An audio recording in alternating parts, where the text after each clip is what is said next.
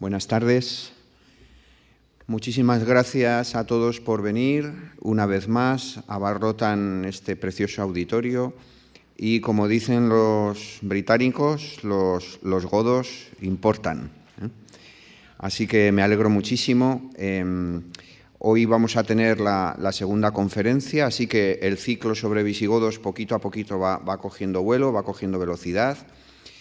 Nada más y nada menos que, que esta tarde vamos a contar con una especialista excepcional, la profesora Clelia Martínez Maza, que es catedrática de Historia Antigua de la Universidad de Málaga, pero formada en esta santa ciudad, eh, licenciada y doctora con premio extraordinario además en la Universidad Complutense de Madrid.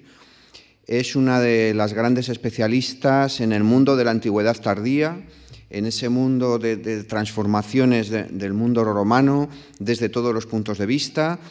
Eh, sus principales líneas de investigación tienen que ver con el mundo de la religión, con el mundo de la interacción entre el mundo urbano, las ciudades y los campos, los territorios rurales.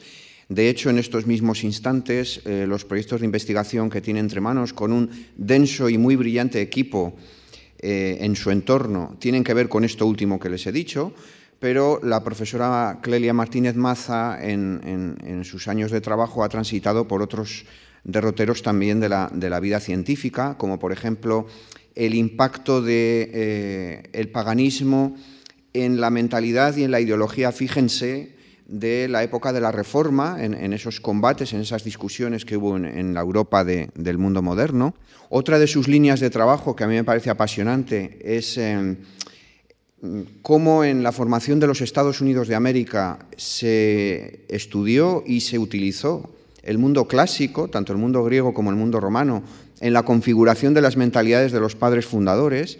Y todos estos temas, todas estas líneas de investigación que les digo, ella las ha ido desarrollando en mm, numerosísimos trabajos en las revistas principales de nuestra especialidad y con estancias en centros de, ayer hablábamos, o el martes hablábamos un poco de, del Real Madrid, ¿verdad?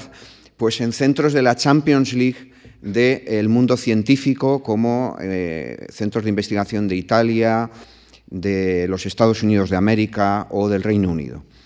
Verdaderamente es para mí un honor eh, poderles presentar a Clelia Martínez Maza, a la profesora Martínez Maza, y estoy seguro de que les va a deleitar con su sabiduría y también con su oratoria. Muchas gracias.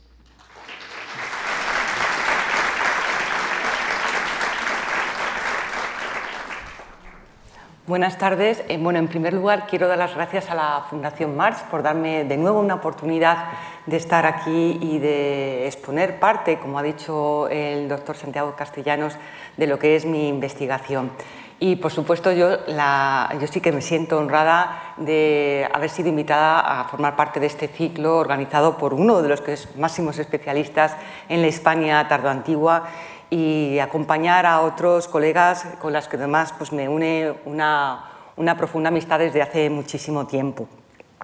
Vamos a, hacer un recorrido en el que sobre todo tiene mucha importancia eh, el aspecto visual, la iconografía de los bárbaros que van ustedes a estudiar durante todas las conferencias que forman parte de este ciclo. El apelativo de bárbaro se utilizó en el mundo grecorromano eh, para poblaciones muy distintas. Si para los griegos los persas fueron la expresión máxima de la alteridad, bueno, pues para la Roma alto imperial serían los germanos. ¿no? Para Tácito, eh, los germanos tenían un aspecto muy similar al que aparece recogido en esta estampa, con el que han dado, pues, han dado imagen a mi, a mi conferencia. ¿no? Para Tácito, los germanos tenían los ojos fieros, eran corpulentos, en, en, un estereotipo que se va a reproducir de manera sistemática pues hasta prácticamente época bajo imperial. Lo que más le llamaba la atención a Tácito de estos germanos es que no les gustaban las ciudades, ¿no? Y aquí pues hay que recordar ese concepto aristotélico del hombre como son politicón, como un animal mm, político, ¿no? en el sentido de, eh, un ser que vive en, polis. Y si para los seres humanos era lo normal vivir en comunidad, pues solo podían ser seres inferiores aquellos que no vivían en ciudades. ¿no? Así que aquí nos encontramos con el primer rasgo característico de, de la barbarie, la inexistencia de ciudades. Es verdad que para nosotros, pues eh, las ciudades, eh, su función económica, eh, pues de articulación del territorio, la función política, no conlleva inevitablemente la monumentalización, pero desde luego para un romano que hubiera comunidades que vivían en un entorno sin su plaza, sin su foro, sin sus templos, sin sus edificios públicos, pues era inevitablemente, por descontado, un síntoma de, eh, salvajismo, ¿no? de, barbarie. Eh, además, las costumbres eh, de estos pueblos, su comportamiento, sus usos, pues servían para confirmar que efectivamente pues eran pueblos primitivos y salvajes, porque tenían unos usos eh, muy, muy alejados de los que se consideraban eh, propios de la, de la, civilización. Me gustaría también eh, pues recordar que el periodo que discurre entre eh, la Germania de Tácito, ¿no? que es la obra que redacta en donde recoge los rasgos que sirven para, para describir a estas poblaciones que vivían en, las fronteras, más allá de las fronteras del imperio, que fue redactada entre el 98 después de Cristo, y la fecha eh, que convencionalmente marca en la caída del imperio romano, que es el 476, pues prácticamente eh, pasan 400 años y sin embargo se van a reproducir sistemáticamente los mismos estereotipos. Se van a aplicar eh, de manera indiscriminada para comunidades étnicas que son muy diferentes, pero para los romanos, bueno, pues todas ellas compartían un elemento en común y es que eran comunidades que, amenazaban las fronteras del imperio romano. ¿no? En mi exposición En mi exposición voy a, incluir, sobre todo, eh, voy a dar incidencia en aquellos rasgos que se utilizaron para componer la imagen del bárbaro. Eh, voy a explicar por qué se identifica eh, al godo con el bárbaro y por qué se seleccionaron determinados atributos y se presentaron como marcadores identitarios. ¿no? Pues eh, y todo ello, por supuesto, atendiendo a los bárbaros en época eh, tardoantigua, en época eh, bajo imperial. Durante el Bajo Imperio, los godos quedaron identificados con los bárbaros en el círculo intelectual cristiano ¿no? y sobre todo se bebía de paradigmas ya consolidados en época alto imperial que bebían a su vez de los, de los paradigmas griegos. Eh, en el Principado de Augusto eh, se designaba como bárbaros a las poblaciones, eh, a ver si, mm, bueno, de los galos, los germanos eran identificados como bárbaros, los hispanos, pero también a los númidas, a los egipcios y los persas. Es decir, que al final se calificaba como bárbaros a todas aquellas poblaciones que vivían en territorios en donde el ejército romano desarrollaba sus operaciones eh, militares. El interés que existe en este momento por describir el mundo bárbaro, por precisar eh, sus signos de alteridad, eh, se debe sobre todo al deseo de exponer la grandeza de Roma. Eh, estamos en un momento en el que se exalta el orbe romano, eh, ya pacificado, cada vez más, amplio, con unos límites que se extienden pues, desde Hispania en la parte occidental hasta la tierra de los escitas en la parte oriental. Y eh, para exponer esa grandeza, esa estabilidad, la prosperidad conseguida gracias al imperio, y también para eh, demostrar que era necesario defender todos estos principios, pues se acentúa el peligro que suponían las poblaciones que vivían en la parte septentrional, sobre todo del imperio. Estos son los primeros eh, pueblos bárbaros, eh, algunos de ellos eh, se van a mantener en época tardoantigua, como por ejemplo los longobardos o los buri, ¿no? o los burgundiones. ¿no? Estos pueblos, como digo, eh, sirven sobre todo para demostrar, eh, por oposición a la prosperidad de Roma, el peligro que le amenazaba y la necesidad de mantenerlos contenidos, que también era eh, muy importante. También a esta primera época, me refiero a la época altoimperial, este mapa corresponde pues, aproximadamente al siglo II, creo que es del 117. A esta primera época responde también el paradigma ambivalente del bárbaro que luego se va a transferir al, godo. Em, de manera que vemos a los bárbaros identificados como un pueblo incivilizado, indomable, salvaje, feroz, es un pueblo errante, un pueblo indómito, pero también al mismo tiempo un pueblo de hombres sanos, eh, virtuosos, eh, son un modelo de austeridad frente a la, Roma corrupta. Estos elementos, que son positivos, fueron rescatados y potenciados en época tardoantigua por aquellos autores que querían dar también una imagen positiva de los godos, como Isidoro de Sevilla, por ejemplo, que dice de los godos, bueno, pues que es un pueblo primitivo en sus costumbres, pero virtuoso y también ingenuo. Si el, término bárbaro, como he dicho, se empleó para designar en el Alto Imperio pues, a poblaciones muy diversas, a los hispanos, a los galos, pero también a los persas y a los egipcios, este término en época bajo imperial se va a utilizar para designar a las poblaciones que atenazaban al imperio en ese preciso momento. Sobre todo son los, eh, godos, pero también todas aquellas comunidades eh, que eh, vivían en zonas eh, potencialmente eh, conflictivas ¿no? desde el punto de vista militar, que son eh, las que vivían en la frontera del Rin, pero también en la parte septentrional del Bajo Danubio y del Mar Negro, que es la zona conocida como la, la tierra de los escitas. Bien, pues hasta el siglo IV los godos apenas aparecen reflejados en, esos, en descripciones de los bárbaros. ¿no?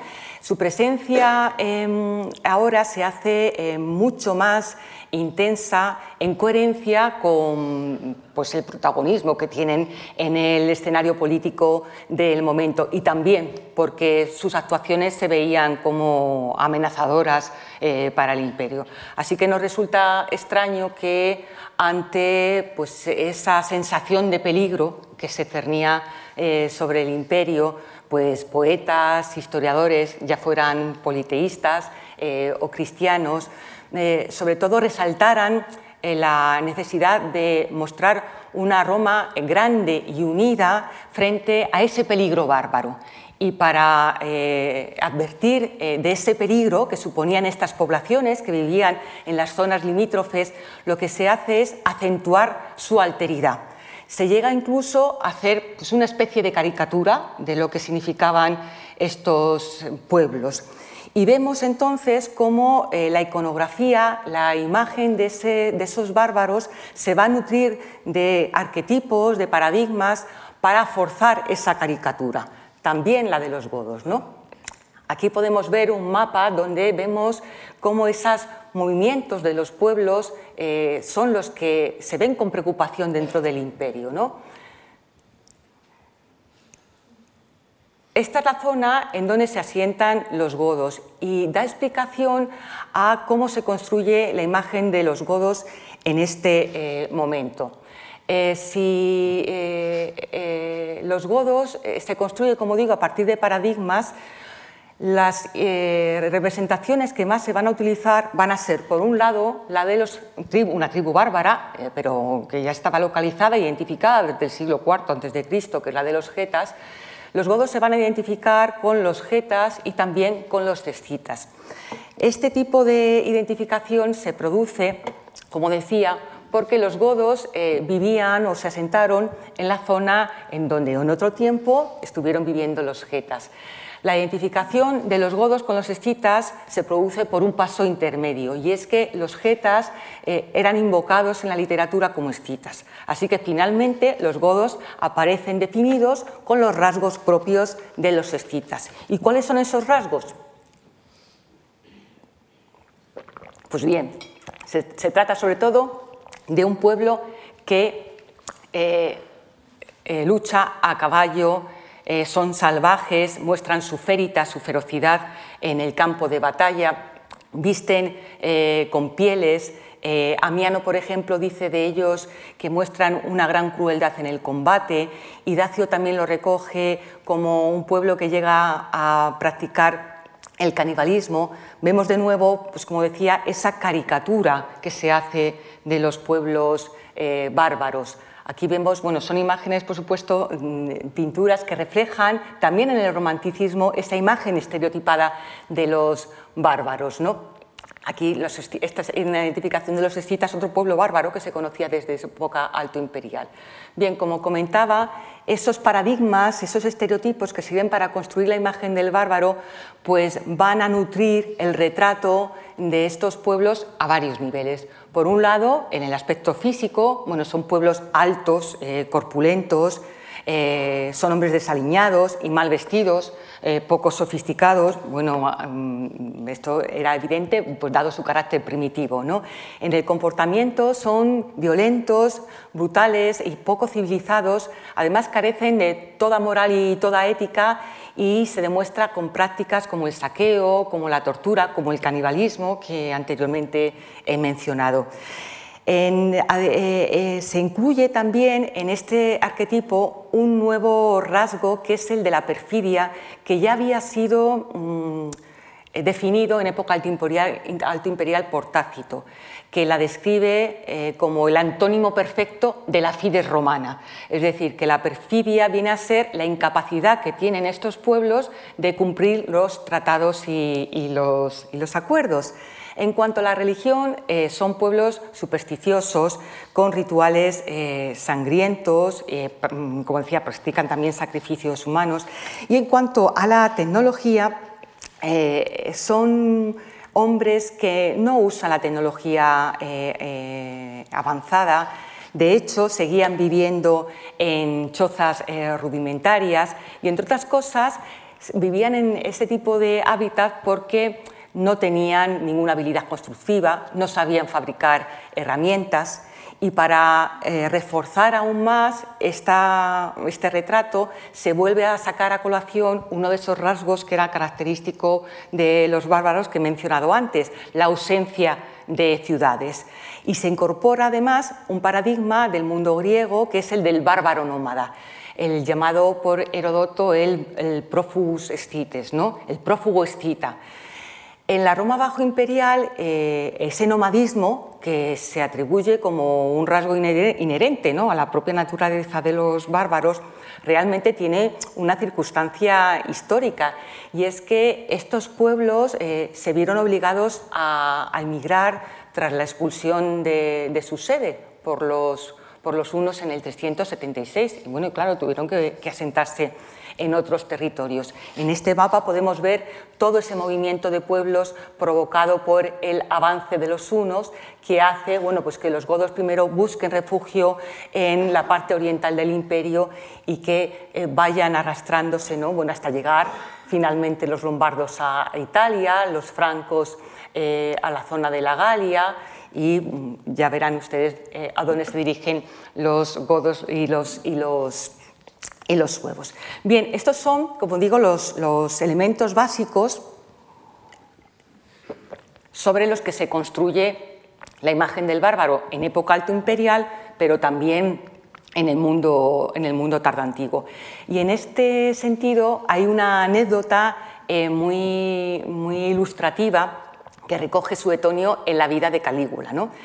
Eh, Suetonio eh, comenta que Calígula eh, decide organizar un triunfo ficticio, bueno, ficticio porque no había logrado ninguna victoria militar ¿no? para, merecerlo. Y para, componer el cortejo triunfal, pues eh, da instrucciones para confeccionar germanos a medida. Y entonces se enumera eh, una serie de rasgos identitarios que permitían identificar a esos bárbaros germanos y diferenciarlos de los romanos. ¿no? Entonces, eh, por ejemplo, lo que se tenía que hacer era coger a los prisioneros galos, los más altos y los más robustos, obligarles a aprender la lengua de los germanos, eh, vestirse como ellos, dejarse el pelo largo, teñirse el pelo a la manera germana. Este modelo eh, que presenta Suetonio, bueno, pues parte, como decía, de un arquetipo muy consolidado que luego va a ser transmitido por Tácito y también va a ser manejado por Isidoro de Sevilla para representar esa imagen visual del bárbaro y que va a tender fundamentalmente a tres elementos. ¿no? Son tres los elementos que visualmente e iconográficamente también Incluso en las descripciones literarias son los más utilizados para eh, individualizar a los pueblos bárbaros, que son, por un lado, la, vestimenta, por otro, los usos capilares, es decir, el pelo y la barba, y, por supuesto, el, armamento. Con respecto a la, a la vestimenta, bueno, la vestimenta se mantiene en la literatura tardoantigua como un claro eh, marcador étnico. De hecho, Isidoro de Sevilla, voy a pasar por aquí, eh, Isidoro de Sevilla va a reservar en sus etimologías un capítulo sobre la forma de vestir típica de algunos pueblos. Y ahí recuerda que cada pueblo tiene una forma de vestir característica. Bueno, aquí he escogido eh, algunos de los pueblos más conocidos ¿no? y podemos ver eh, qué tipo de vestimenta le asigna, que se supone que es exclusiva y se supone que permitiría identificar visualmente a estos pueblos. Vemos que las descripciones pues, no son homogéneas, ¿no? porque hay eh, prendas que se describen con mucho detalle, y hay otras que, en cambio, pues, eh, son tan, tan, generales que no nos ayudan a, saber cómo iban vestidos, como por ejemplo los últimos, ¿no? los seres que aparecen engalanados de seda. En otras ocasiones, como ocurre con los hispanos, aparecen las stringes, pero no sabemos exactamente eh, eh, a qué se refiere esta, esta, prenda. ¿no? El vestido en época tardoantigua sobre todo servía para reforzar el carácter primitivo y salvaje de, los pueblos bárbaros. Por supuesto, eh, los pueblos eh, más salvajes son los que llevan el torso desnudo, los que visten con pieles de animales eh, salvajes, en una iconografía que es muy parecida a la que utiliza César en las Galias o Tácito en la Germania y que se mantiene todavía en época tardoantigua, cuando, por ejemplo, Amiano dice que los alamanes van vestidos, dice vestitus talari, scrinibus murini, van vestidos con una indumentaria, con un vestido hecho con crines de ratón. Bueno, evidentemente esto es una, caricatura, ¿no? pero servía para reforzar ese carácter primitivo de estos pueblos. Tácito es el autor que más elementos recoge acerca de la indumentaria de los, germanos. Eh, según él, eh, bueno, la indumentaria más característica era el sagum, que es una, especie de capa cuadrada ¿no? sujeta por una fíbula. No, es, no son solamente los germanos los que utilizan esta prenda, porque según Gregorio de Tours también la utilizan los celtas y los, y los francos. De todas maneras, em, si hay que elegir una indumentaria característica para identificar a todos los pueblos bárbaros, no solamente eh, a cada uno de los que van asentándose en el territorio, sino como un elemento que sirve para discernir y para eh, visualmente comprobar quién es bárbaro del que no lo es, esa prenda van a ser las bracae, que son los pantalones, que es un término que en español lo ha dejado mm, las bragas. ¿no? Eh, en la documentación oficial aparecen estas bracae. Por ejemplo, en el edicto de Diocleciano, que se publica en el 301 y establece un límite de precios para bienes, eh, para servicios, ¿no? con el propósito de reducir la inflación bueno, y acabar con la escasez de productos que existía en esa época, también se va a establecer un límite máximo de precio para la mano de obra.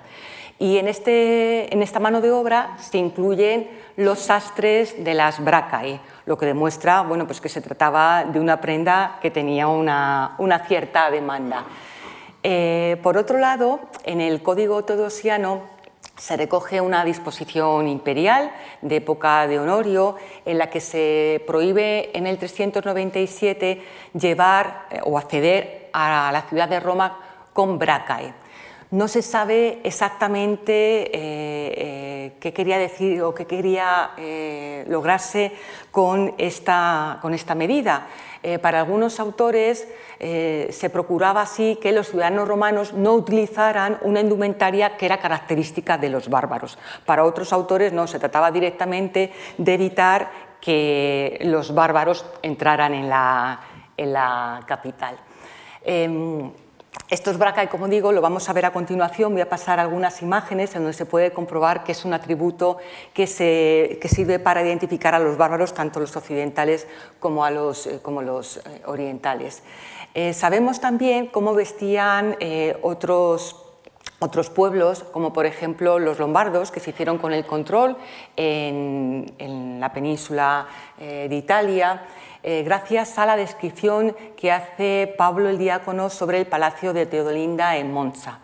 Según Pablo el Diácono, los lombardos llevaban vestidos muy amplios de lino, se parecían eh, a los que llevaban los anglosajones, llevaban unas cenefas eh, muy anchas con trenzas, con cintas de colores y también describe Pablo el Diácono los zapatos que estaban abiertos eh, por la punta y sujetos con unas correas entrecruzadas. ¿no? Eh, bien, eh, de todas maneras, aunque se puede comprobar eh, por el elenco que, había realizado Isidoro de Sevilla y por todas estas descripciones que hacen distintos autores, que parece que cada población tiene un tipo de vestimenta característica, lo cierto es que, como vamos a comprobar con el resto de los marcadores identitarios, pues la vestimenta no parece ser un criterio eficaz para identificar a las poblaciones bárbaras. En primer lugar, porque la elección de un determinado tipo de prenda en el mundo bárbaro, pero también en el mundo romano, depende sobre todo del estatus del individuo dentro del grupo al que pertenece. Y en segundo lugar, eh, porque esa descripción que realizaba eh, Isidoro de Sevilla eh, pues no es fiable, porque no deriva de la observación directa de la realidad contemporánea en absoluto, sino que se alimenta de las convenciones heredadas que transmiten arquetipos que habían sido formados en época incluso de Cicerón y de Salustio. Bueno, de hecho, cuando describe la vestimenta de todos estos pueblos, pues eh, lo que llama la atención sobre todo es que recoge y aparecen pueblos que ni siquiera existían en su época ya habían desaparecido, como por ejemplo los hispanos o los galos. Eh, contemporáneos a Isidoro de Sevilla solamente son los salamanes, de los que dice que visten un sagún, ya hemos visto que es una capa cuadrada, un sagún sin definir, y por otro lado eh, los escotos, que eh, comenta que están mal vestidos. ¿no? Bien, este es, como decía, el primer elemento. Vamos a ver en la iconografía cómo se puede distinguir perfectamente a esta población eh, bárbara. Aquí vemos a un bárbaro, bueno, pues ¿cómo podemos saber que es un bárbaro? Pues el torso desnudo, aparece con el torques, ¿no? Y sobre todo con las bracae.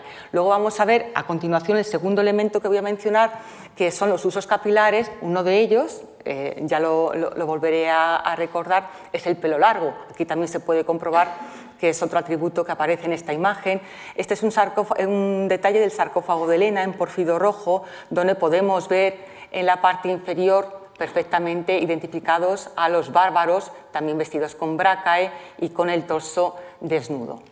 Aquí podemos ver un detalle del sarcófago de Ludovisi, que lo veremos eh, posteriormente de nuevo ya más ampliado, donde se puede eh, comprobar eh, quién es bárbaro y quién es romano solamente por la indumentaria. Vemos al, bárbaro de espaldas con otro eh, rasgo típico de esta población, corpulento, musculoso, con esas bracas, estos pantalones, también con esa melena eh, así arremolinada y a continuación, bueno, a su lado aparece este legionario romano que a diferencia de él pues tiene el pelo corto y la barba recortada. ¿no? En esta imagen podemos ver a otro bárbaro también con eh, las bracae, eh, el torso desnudo, y quiero que se fijen aquí porque aparece una especie de moñete que luego veremos que también es un peinado característico eh, que vamos a comentar. Otro bárbaro reconocible por las bracae, y no solamente las bracae, como decía, son utilizadas por los pueblos bárbaros occidentales, sino que también servían para distinguir e individualizar a los bárbaros orientales, como aquí encontramos a, dos guerreros escitas, vestidos también con estos pantalones. Bien, esto yo creo que ya lo hemos visto. El segundo elemento que comentaba, eh, que sirve para identificar a los bárbaros, es, eh, persiste el cabello y la barba como distintivo característico de la barbarie. Y sobre todo el pelo largo. De hecho, eh, cuando eh, César conquista las Galias, inicialmente este territorio recibe el nombre de Galia Comata, que significa que es la Galia, eh, la Galia melenuda. ¿no? Em, como decía, el pelo largo aparece como distintivo de la barbarie por oposición siempre al pelo corto, que es propio del, del ciudadano romano. Esta larga cabellera se mantiene en el mundo tardoantiguo como un signo de, alteridad, precisamente. Eh, podemos ver a continuación algunas imágenes, ¿no? donde vemos que aquí aparecen bárbaros con el pelo largo, la, barba descuidada, por supuesto, la barba también larga pero descuidada era otro signo de alteridad que permitía distinguir a los bárbaros.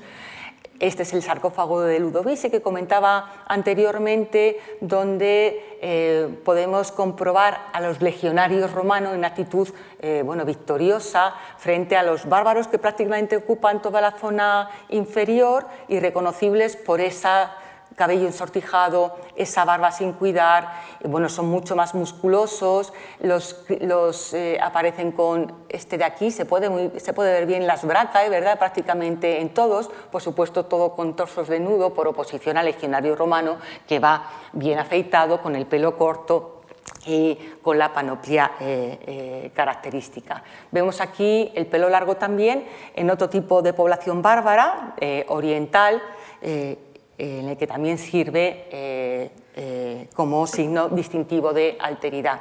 No solo queda recogida en la iconografía, sino que también aparece, como decía, en las descripciones que se hacen de los bárbaros. Por ejemplo, esta que efectúa Sidonia Polinar en un poema que dedica al senador Catulino. Eh, Sidonia Polinar era un, un poeta que vivía, eh, era galo-romano, vivía en la corte eh, de un territorio que en este preciso momento está ocupado por unos bárbaros que son los burgundios. Y eh, Sidonia Polinar se queja, se lamenta al senador Catulino pues que no, no, le llega la inspiración. ¿no? Y aquí explica, bueno, no voy a leer el poema, pero sí voy a extraer los elementos que conforman el arquetipo del bárbaro. ¿no? Eh, pues Sidonia Polina se lamenta de que no le llega la aspiración, pero ¿cómo le va a llegar? ¿no? Si es que vive entre hordas melenudas ¿no? Eh, que hablan palabras germánicas, habla del comilón burgundio, untan su cabellera con, mantequera, con manteca rancia y luego otro atributo que ya hemos visto que también es característico de los bárbaros, que es su corpulencia y su altura. Miden siete pies, aquí habla de que son una muchedumbre de gigantes y aparece un último rasgo de la barbarie que es el olor a ajo y a infecta cebolla. Bueno, si, eh, si usted, alguno de ustedes eh, ha sido consumidor o consumidora de, la prensa rosa, habrá reconocido en este rasgo característico de la barbarie que se sigue perpetuando hasta la actualidad para definir a los que somos bárbaros. ¿no? Bien, eh, por supuesto, este ambiente le corta la inspiración a, a, Sidonio Apolinar. ¿no?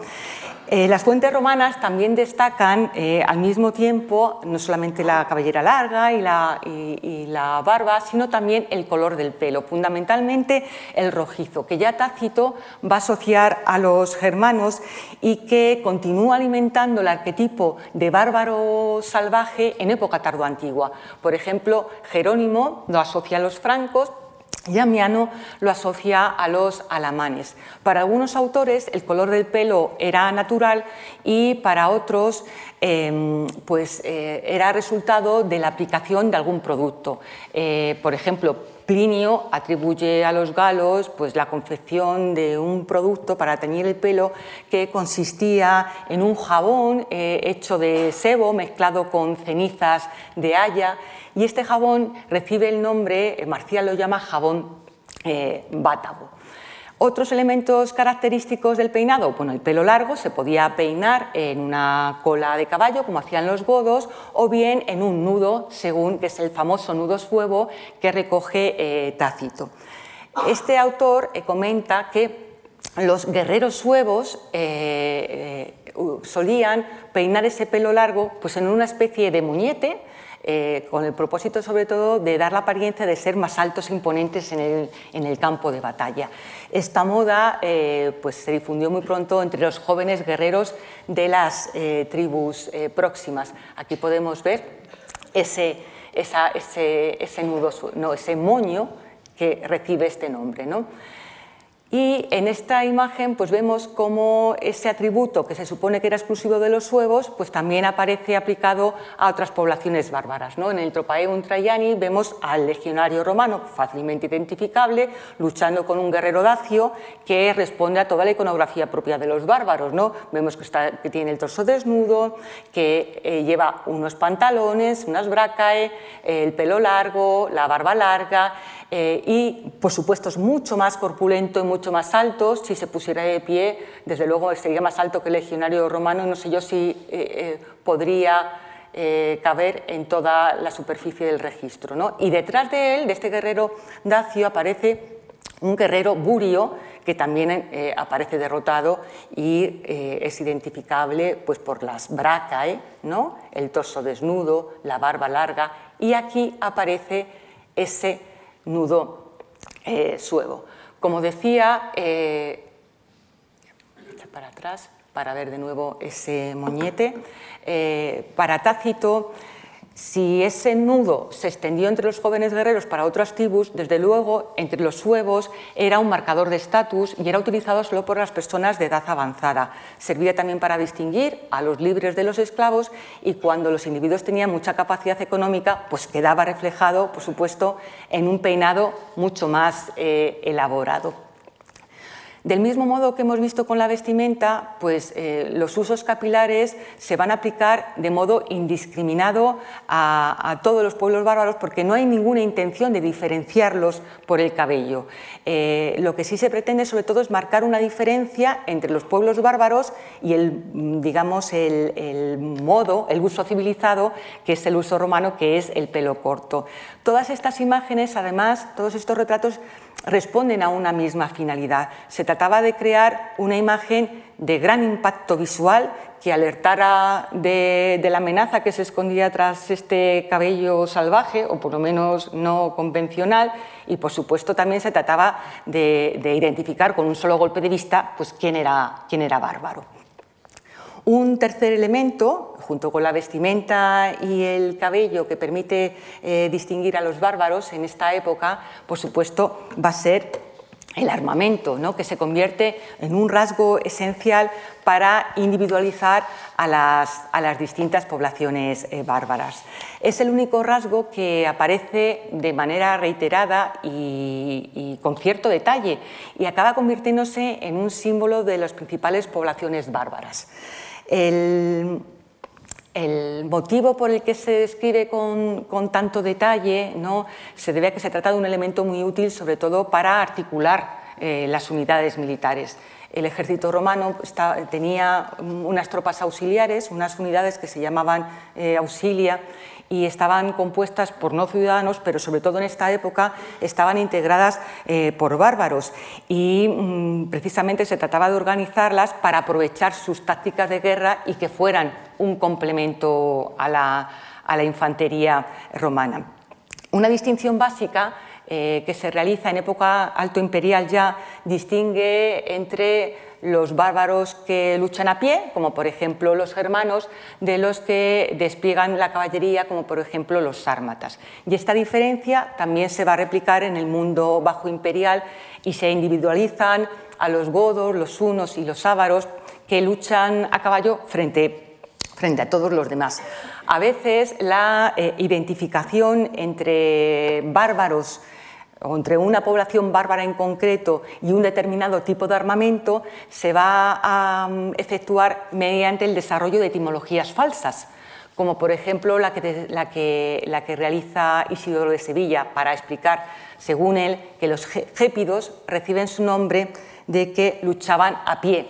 ¿no? Pedes es eh, en griego el plural de pie. También dice que los sármatas recibían este nombre porque tenían una armadura completa, o los sajones porque usaban en el combate una espada llamada eh, eh, sax. Em, las descripciones eh, que aparecen en las fuentes literarias nos permiten comprobar que normalmente se suele hacer este tipo de correlaciones, en las que a cada pueblo bárbaro se le asigna en exclusiva un determinado tipo de armamento, como por ejemplo ocurre en la descripción que hace Jordanes en la batalla de Nedao, en el que se produjo en el 454 y en la que los unos tuvieron que enfrentarse a pueblos bárbaros que tenían sometidos.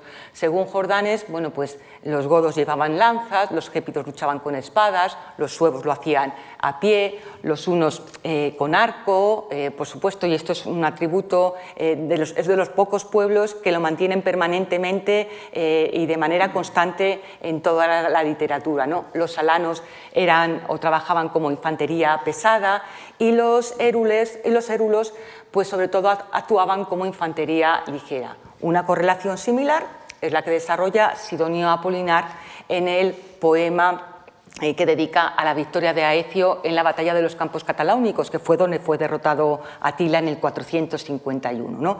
En esta batalla los unos, los volvemos a ver con arco y flecha, como decía, es de los pocos pueblos que sí que mantiene constante esta vinculación. Eh, los francos nadando, los sármatas con escudos y los gelonios con eh, guadañas. el hecho de que se incluyan gentes que ya estaban desaparecidas, como los gelonios, que ya en esta época no existían, ¿Qué demuestra? Pues que estas listas son completamente artificiales, que están construidas con, eh, arquetipos y que por lo tanto no nos sirven para eh, saber exactamente si eh, los bárbaros consideraban los armamentos, o un tipo de armamento o un tipo de táctica, como un atributo distintivo de su propia alteridad. ¿no? de hecho, eh, mm, las excavaciones parecen demostrar esto, ¿no? porque eh, que no se, quiero decir que mm, las excavaciones demuestran que es imposible asignar un determinado tipo de armamento exclusivamente a una población bárbara, porque las necrópolis eh, en la que sí que se han podido identificar con ciertas poblaciones bárbaras, pues resulta que han aparecido armas que no son las que recogen en las descripciones, ¿no? Por ejemplo, aunque se describe normalmente a los suevos luchando a pie, Claudiano los, eh, los, describe haciéndolo luchando a caballo. Sidonio y Jordanes, Jordanes presenta a los érulos como infantería ligera, como podemos ver aquí, y Procopio, en cambio, los eh, presente destaca como jinetes. No obstante, parece lógico asumir que las gentes bueno, pues dispusieran de ambas unidades, ¿no? porque las dos, la unidad de, infantería y caballería, no son en absoluto excluyentes. Procopio recuerda, por ejemplo, que el general bizantino Narcés hizo que lombardos, érulos y otros bárbaros pues dejaran de ser jinetes, dejaran la montura y que actuaran como infantería. Una información más detallada eh, nos proporcionan, por supuesto, eh, los manuales militares, como este que se recibe el nombre de Strategicon, que se atribuye, normalmente a Mauricio y que está datado aproximadamente en el 600. En este manual se recoge a gente rubia, dice, como los francos y los lombardos, utilizando escudos, lanzas y espadas cortas. Los escitas y los ávaros aparecen desplegando en combate la caballería. Los, los eslavos como especialistas en usar dos jabalinas cortas, escudos, espadas cortas y flechas envenenadas. Eh, sí que hay una tendencia, eh, de todas maneras, a distinguir entre eh, las gentes, dos grandes grupos de poblaciones bárbaras, digamos. ¿no? Por un lado, las gentes occidentales, que van a hacer uso de tácticas a pie, de infantería, frente a las gentes orientales que sobre todo luchan con caballería. Y dentro de esta pues, están los grupos que usan la caballería ligera y por lo tanto arcos y flechas, por ejemplo los unos, y otros que prefieren la caballería pesada que son eh, unidades que utilizan el llamado contus, que es esta lanza larga que precisaba de ser usada con las dos manos y que se suele vincular a los sármatas. Como ya he comentado anteriormente, bueno, pues eh, de nuevo la arqueología nos demuestra que este tipo de atribuciones eh, pues no responde a la realidad, porque se ha encontrado contus que se supone que, está reservada a los sármatas en tumbas de los escitas y arcos que se supone que son escitas en tumbas de los sármatas. ¿no? Además, el contus estuvo muy extendido en Occidente. Por ejemplo, Gregorio de Tours comenta pues, que lo usaban los francos, los, burgundios y eh, los eh, lombardos. Eh, lo que también, como comentaba anteriormente, sí que aparece muy eh, eh, constantemente en las fuentes es eh, el uso que hace la gente de las estepas de la caballería como táctica de combate. ¿no? Aquí, por supuesto, aparecen como expertas además en el uso del arco y de la flecha. Eh, los unos van a tomar de los eh, ávaros pues una técnica de caballería que también se extenderá a Occidente, ¿no? y es el uso del estribo, que va a tener mucho éxito en la parte occidental. No tuvo tanto éxito un tipo de arco característico de la gente de las estepas, que es este, que se llama arco reflex, porque para que funcionara de manera óptima hacía falta un clima seco. Y tampoco tuvieron éxito en Occidente las flechas que utilizaban que tenían una punta de, tres hojas. ¿no? Tampoco mm, tuvieron, como digo, mucha popularidad.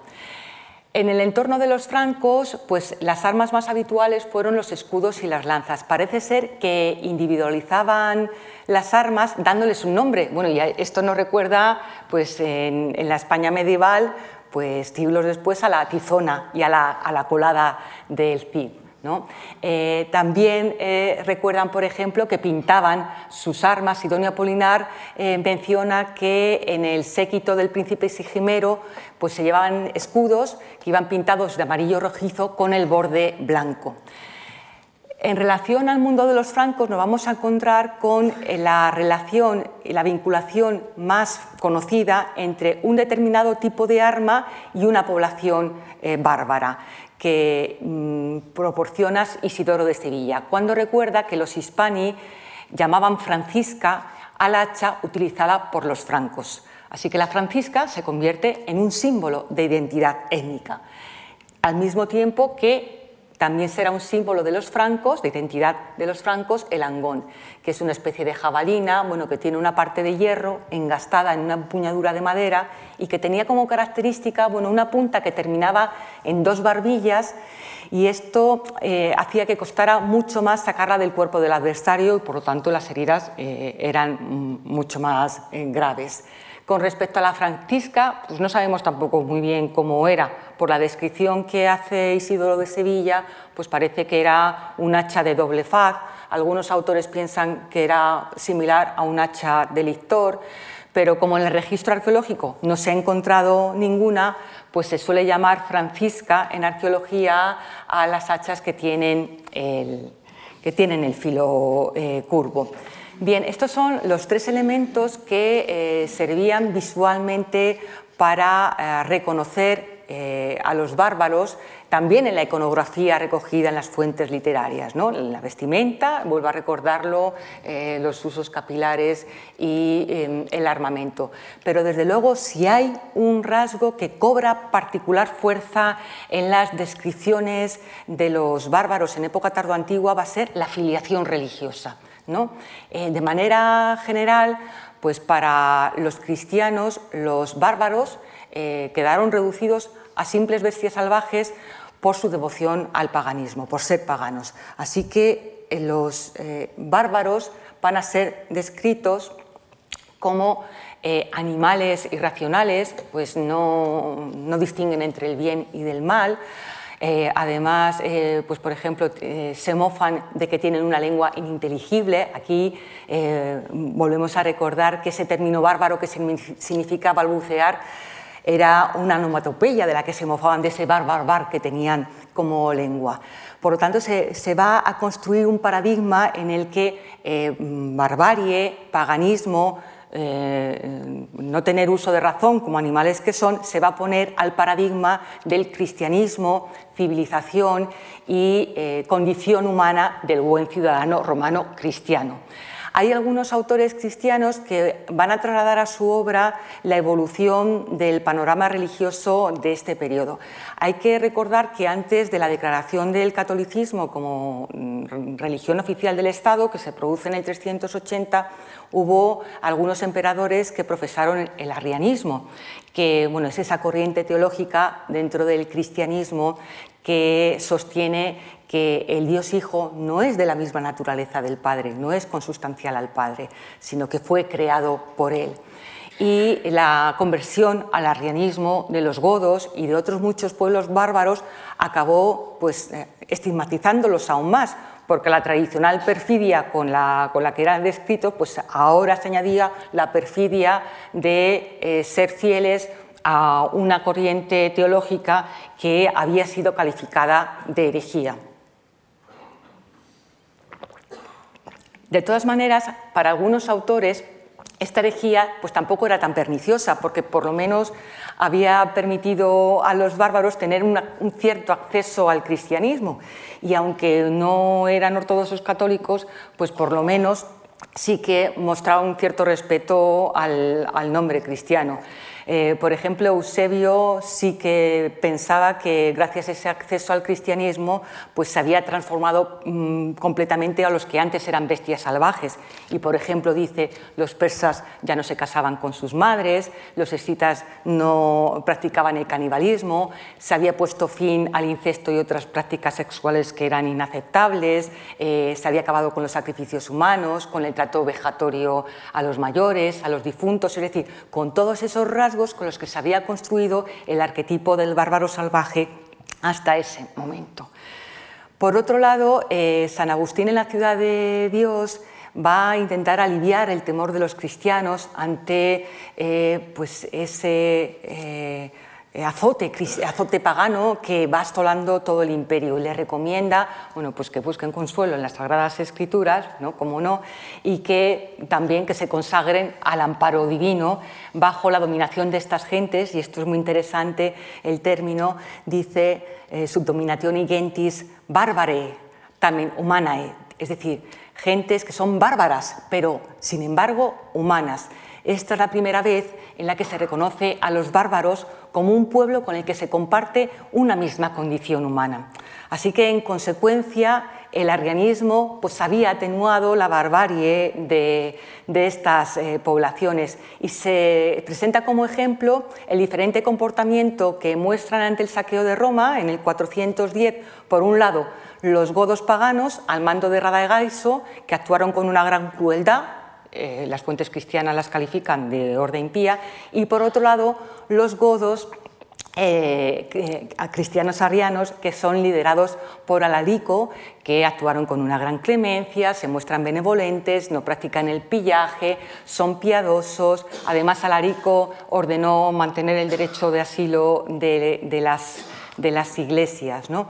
También eh, San Agustín eh, recuerda que fueron los bárbaros los que pidieron a los romanos que enviaran obispos para evangelizar su pueblo. Lo que sucedió es que cuando se pidió la solicitud, el emperador que había en ese momento era Arriano, así que se asignó la tarea a un obispo arriano.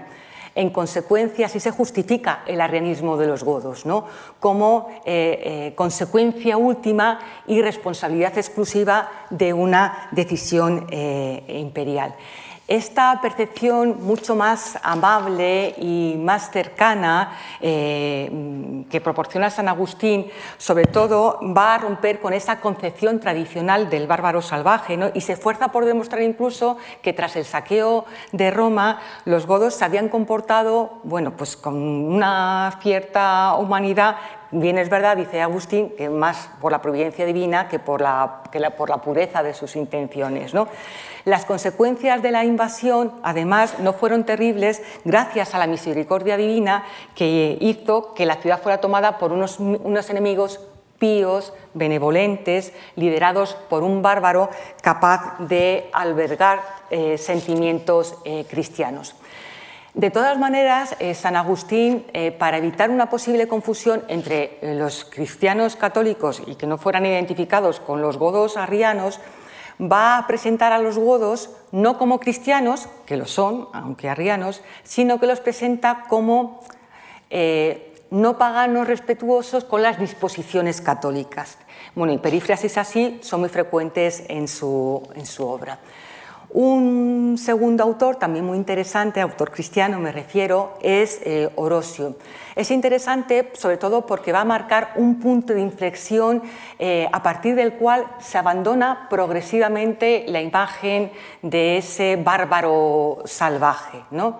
Eh, Orosio va a dar un paso más, a diferencia de San Agustín, y aunque considera como él, por supuesto, que el arrianismo había atenuado la barbarie, va a añadir un argumento adicional. Considera que la providencia divina había consentido esas invasiones pues, para obtener un beneficio eh, añadido, que era convertir a estos pueblos al cristianismo. Además, a diferencia de Agustín, sí considera a los godos eh, cristianos. ¿no?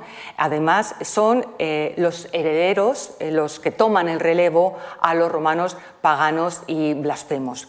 Presenta además a Larico, el que lideraba las tropas godas en el saqueo de Roma, como un rey y un adversario, pero también como un buen cristiano. Y vuelve a recordar esa actitud benevolente que he comentado en el saqueo de, Roma.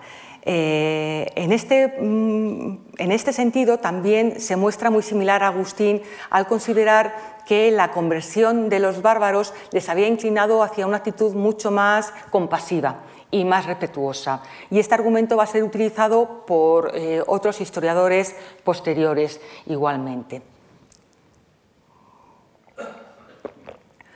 Para Orosio, además, el propósito último de la providencia divina con las invasiones era llenar mm, de gente las iglesias.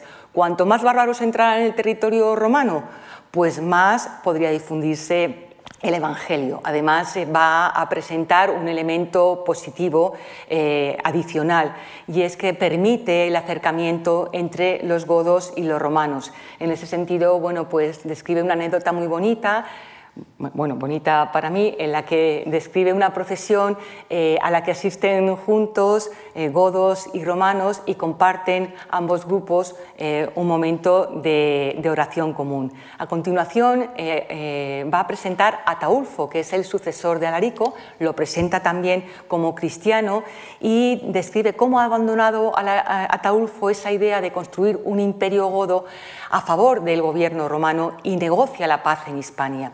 Orosio también va a presentar a los godos como defensores de los romanos que están escapando de otros bárbaros, se ofrecen como protectores, eso sí, a cambio de, una, contribución económica.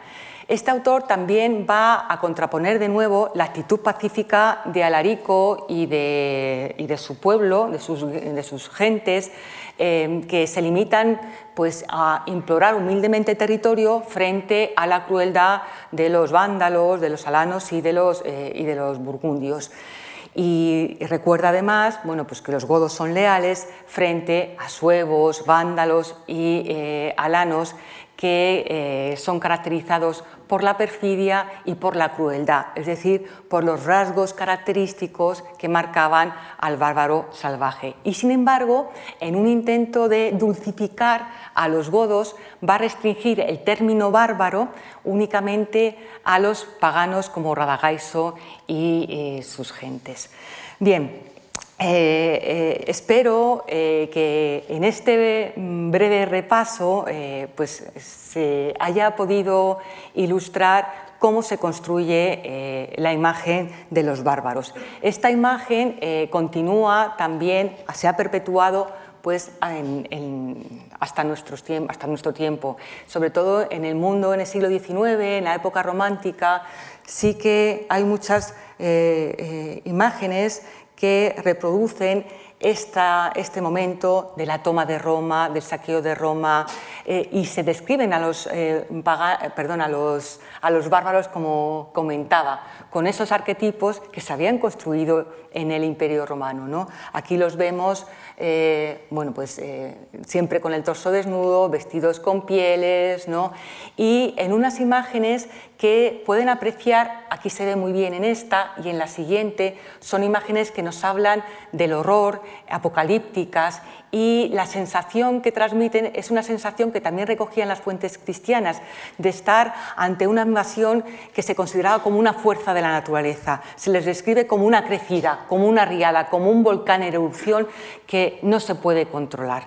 Por supuesto, esta imagen es fruto, eh, como habrán podido comprobar, de un procedimiento de construcción acumulativa que recoge elementos eh, que se remontan a Herodoto, como el prófugo escita, eh, se van recopilando datos durante siglos y siglos de curiosidad etnográfica y se construye finalmente una imagen que desde luego es arbitraria. Se aplican criterios distintivos, marcadores identitarios, a poblaciones que son distintas y en periodos bien diferentes se aplica el mismo rasgo.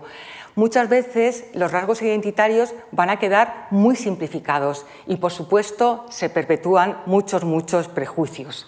Evidentemente, eh, la imagen que se tenía de los bárbaros en época de sus migraciones y sobre todo también de los godos no es la misma que la imagen que se va a tener de ellos cuando se establecen en Hispania y eh, se consolidan como nuevos reinos independientes.